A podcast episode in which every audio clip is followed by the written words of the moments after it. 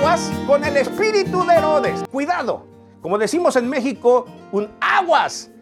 Decimos aguas cuando vemos un peligro. Aguas con el espíritu de Herodes. Ah, como no creerás.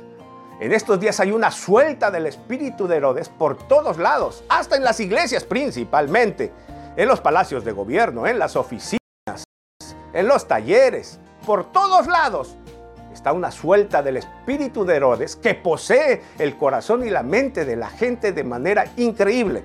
Bueno, ¿a qué me refiero con el espíritu de Herodes? Te has de acordar, un poco. La historia de la Navidad tiene que ver con esto. ¿Recuerdas?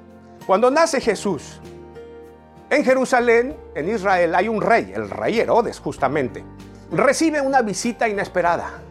Hombres de ciencia, científicos, magos, dice la Biblia, de las lejanas tierras del oriente. Continuará. Que